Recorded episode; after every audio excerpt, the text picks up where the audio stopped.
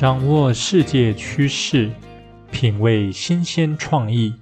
李欧陪你读新闻。Hello，大家好，欢迎来到第四集的李欧陪你读新闻。我是李欧，今天是二零二一年八月二十八日，诚挚的邀请您与我一起关心身边发生的大小事。首先进入第一个单元。国际快线。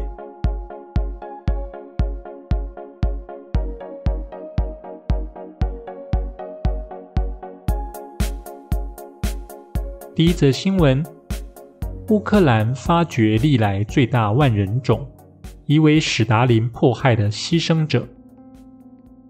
乌克兰南部奥德萨市当局表示，当地挖掘出五千至八千人的遗骸。据信是前苏联领导人史达林大整肃迫害时期的受害者。这是乌克兰至今发现最大规模乱葬岗之一。乌克兰国家记忆局地方分部主任古查留科表示，这些骨骸是在奥德萨机场附近进行机场拓建探勘工作时，从超过二十四处埋葬地发掘出来的。他说。当地前几年已挖掘出一些乱葬岗。古查留科表示，这些死者是在1937至1939年间遭到杀害的囚犯。执行死刑的是前苏联领导人史达林恶名昭彰的秘密警察单位——内务人民委员部。这个单位也是前苏联国家安全委员会 （KGB） 的前身。一九三零年代正是史达林进行外界所称的大整肃时期。古查留科指出，这些囚犯的国籍和判处死刑罪名尚待厘清，但要确认他们的身份恐怕办不到，因为当时文件仍未解密，且都保留在莫斯科。前面提到的大整肃。它指的是在一九三零年代，苏联在苏联共产党总书记史达林执政下所爆发的一系列的政治镇压跟迫害运动。它包括了对苏联共产党内部的清洗，以及对无辜人员的迫害。典型的现象了，包括无处不在的监控、怀疑、间谍破坏、作秀公审、关押和死刑。对于苏联来说，是最黑暗的红色恐怖时期。到了一九三八年，苏联秘密警察首脑大整肃的主要执行者叶若夫遭到政治清洗，一般也都认为是可以视为是这个时期的结束。简单来说，也就是在一个集权统治下，统治者对于有意见的人呢，或者是反对者进行迫害。那这样的迫害往往是以恐怖的监视、处刑等方式而存在。借由恐怖的迫害，可以有效的钳制被统治者的思想跟行为，以达成集权统治的目标。所以，我们不要觉得说，为什么二二八纪念日的时候啊，总是看到这一群受害者的遗族啊，一直沉浸在悲伤、负面的情绪中。事实上，他们呢，跟他们的亲人所遭遇过的那一种恐怖啊，并不是时间久了就能够淡忘的，而是会一直深埋在受害者与其家人的心中，那是一份难以磨灭的痕迹。第二则新闻：克布尔自杀炸弹攻击，伊斯兰国坦诚犯案。科布尔机场外二十六日传出两起爆炸事件。美国国防部发言人科比稍早透过 Twitter 表示，发生爆炸的两处地点分别位于机场的艾比门以及邻近的大亨饭店附近。美国中央司令部司令麦肯锡表示，激进组织伊斯兰国 （IS） 在喀布尔发动的双重自杀炸弹攻击，已导致一百多人丧生。其中包括至少十三名美国军人和九十名阿富汗人。美国总统拜登表示，已经指示军方制定攻击伊斯兰国资产、领导层与设施的计划。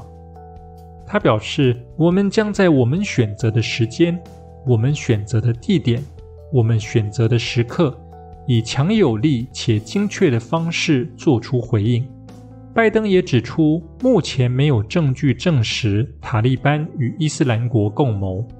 美方先前与塔利班达成协议，美军要在本月三十一日前完全撤出阿富汗。现在，美国和其他西方国家正快马加鞭地从喀布尔机场撤离国民和部分阿富汗籍员工。据法新社分析，同属逊尼派圣战士的伊斯兰国。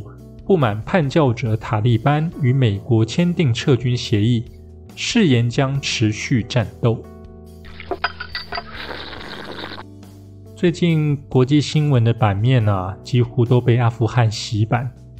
看来西方世界跟伊斯兰基本教义派之间长久以来的恩恩怨怨呢，不会是一时半刻就会结束的。在目前这个时间点来说啊，即使美国。为了撤离呀，不得不跟塔利班打交道，但是还是没有人可以很明确的说，究竟美国啊打交道的对象跟 IS 等恐怖组织啊，是不是还存在着什么样的关系呢？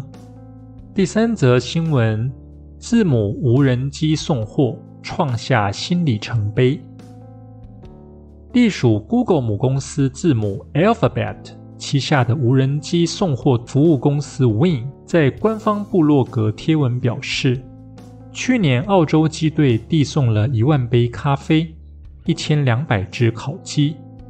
本月稍早，Win 创下单周执行四千五百趟任务的内部新纪录。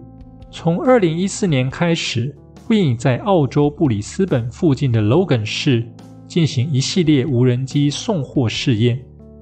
二零一九年正式营运，这个部门一开始只是字母内部的实验研究部门，以手机应用程式接受用户的送货订单，食物也在服务项目之内。自在澳洲开业以来，订单迅速成长，这几天就会送出第十万件包裹。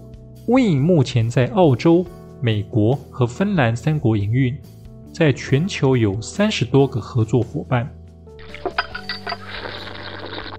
大概从二零一九年开始啊，我们所比较熟知的物流业者，像是 UPS、Uber 等，他们都纷纷看上了无人机的市场。不过，在国内我们比较常听到的，还是把无人机啊应用在救灾物资或者是医疗器材的偏乡运送上。像是 Win 这样实际应用在民生物流上，恐怕还必须要考虑到相关的法规、天后。噪音等限制。不过，从运输成本啊，或者从降低排碳量的角度来看，市场还是相当看好商用无人机的发展哦。接着进入下一个单元，熟悉的本土味。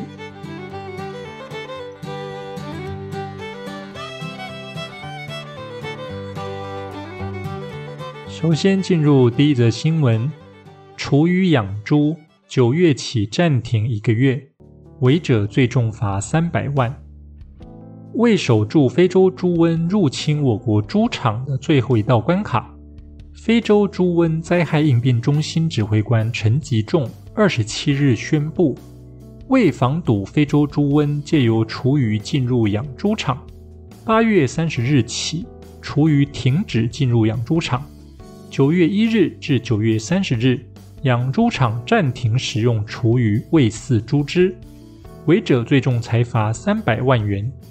灾害应变中心表示，日前由越南走私肉品的查缉案中，警政单位已清查上中下游通路，累计共五千三百一十七处，送检个案共八十一件，其中 PCR 阳性十件，阳性率达百分之十二。分布在彰化、台南、高雄、新北，另外之前也在云林等地发现走私肉品等，等同于我国最主要养猪县市都有发现走私肉品的行踪。另外最新发现带有病毒的走私肉品，地点在国内用厨余饲养黑猪头数最多的林口区，且该肉品为生香肠。由于非洲猪瘟病毒存在于生肉制品中很活跃，若不慎流入牧场，将造成浩劫。陈吉仲提醒，防堵非洲猪瘟，全民合作，国人不要从网络购买来源不明的肉制品。若有可疑产品，请丢垃圾车，勿放入厨余桶。所以在大家集中精力啊，在防堵新冠肺炎时，非洲猪瘟却又悄悄的入侵。大家千万不要心存侥幸，务必遵守相关的防疫规定，才能够吃得健康哦。第二则新闻。盘点菜市场五种顾客爱买的最脏的菜，这是来自联合新闻网的新闻。市场里有五种最脏的菜，是连摊商都不太会选择，却是最多人常买的。第一种是绞肉，经常买菜的人一定会知道，肉贩为了让肉的卖相更好，常会用一把小刀在肉上修剪。剃掉筋膜或修剪五花和排骨的边角，尤其是靠近猪脖子的地方，里面可能有些淋巴组织或是一些不好的物质。但这些边角料，肉贩并不会丢掉，他们会绞成肉馅，以低价卖出。有些不好的商贩还会把不新鲜的肉混在里面，这些仅凭肉眼是无法发现有什么区别的。第二种是无根的豆芽菜，无根的豆芽多数是由化肥和激素催发的，会催发豆芽的生长，并且让豆芽长不出根来，只长出可以食用的部分。这种违背了自然生产规律的豆芽，最好是不要购买。第三种是开放式贩售的咸菜，菜市场的咸菜多半是开放式贩售，以便吸引消费者购买。这些咸菜颜色非常漂亮，香味也很诱人。但是这样开放式贩售的行为会有很大的安全疑虑。市场每天人来人往，空气中的灰尘和细菌，以及路人说话、咳嗽带起的飞沫，都有可能附着在咸菜上面。第四种是散装的火锅料，由于很容易就能生产出长得一模一样的丸子。如果只看外表，没有办法判断好坏，也不知道这些丸子的保存日期、冷冻多久时间，是否有反复解冻的情况。尤其是炎热的夏天，这些火锅料的质量恐怕没有保障。最后一种是熟食卤味，很多商贩并不会把卖不完的卤味直接丢掉，他们会把卖不完的卤味用冷水浸泡保存。第二天再回卤，继续销售。在这个过程中，就会大量损失营养和滋生有害物质。而一般连锁的卤味店会让卤味在冰柜保鲜的状况，这样食材的保鲜期为四十八小时。呃，怎么办？好像这些都是在传统市场上大家很容易采买的项目。衷心期盼所有的商贩都能够有良心，千万不要让可能产生的问题啊变成事实，那可会伤害到大家的健康啊。第三则新闻：大谷翔平第四十一支全垒打，足足飞了六秒钟。大谷翔平二十七日在对精英之战首打席敲出本季第四十一轰。这一发全垒打的击球仰角四十五度，滞空时间呢，让对方守备球员、观众、裁判、队友都足足盯了六秒钟。这支全垒打是大谷相隔七场比赛后再度打出全垒打，大联盟四个球季以来第八十八轰，也是第一次在精英队主场坎登球场开轰。达成在美联十五支球队主场全部开轰过的纪录，同时大谷翔平还达成每日职棒生涯九年来首度单季达到规定打席的成就。大联盟一个赛季一百六十二场，规定打席为场数的三点一倍，约要有五百零二个打席。不得不说，大谷翔平 （Otani） 二刀流是真的帅呀。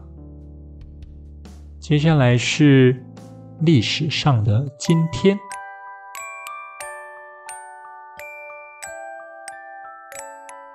一九六三年的今天，美国黑人民权运动领袖马丁·路德·金恩在华盛顿林肯纪念堂发表“我有一个梦”的演讲。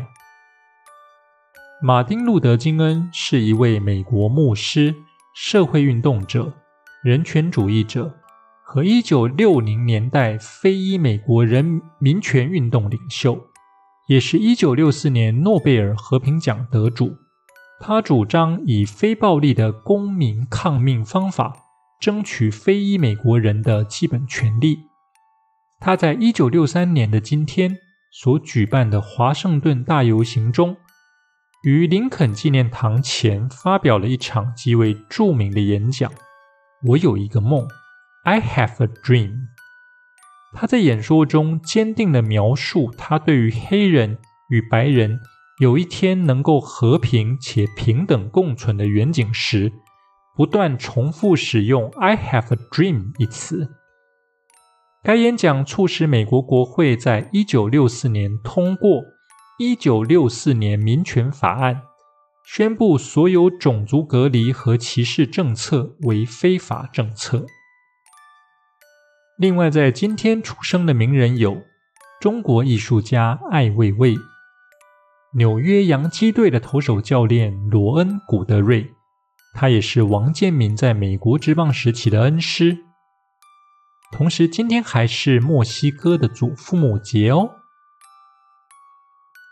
以上新闻由李欧陪你读新闻直播，我是李欧，我们下次见，拜拜。